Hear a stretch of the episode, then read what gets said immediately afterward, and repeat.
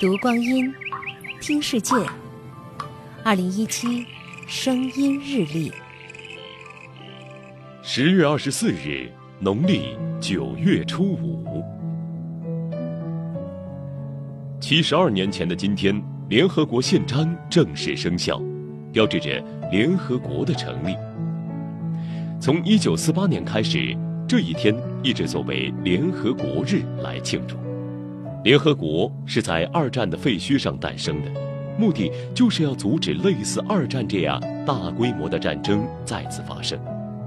七十多年来，虽然世界并不太平，局部冲突和战争未曾间断，但整体上处于相对和平的状态。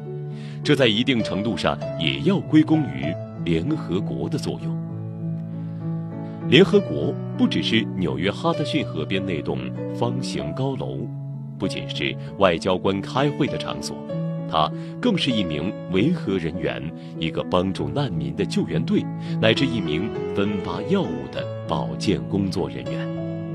这不是任何一个个人、国家或组织可以完成的工作，但是我们每个人都可以以自己的方式参与其中。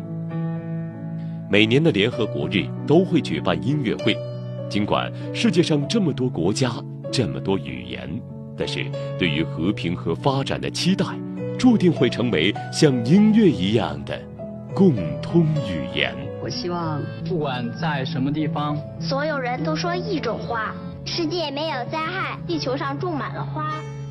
二零一七，声音日历。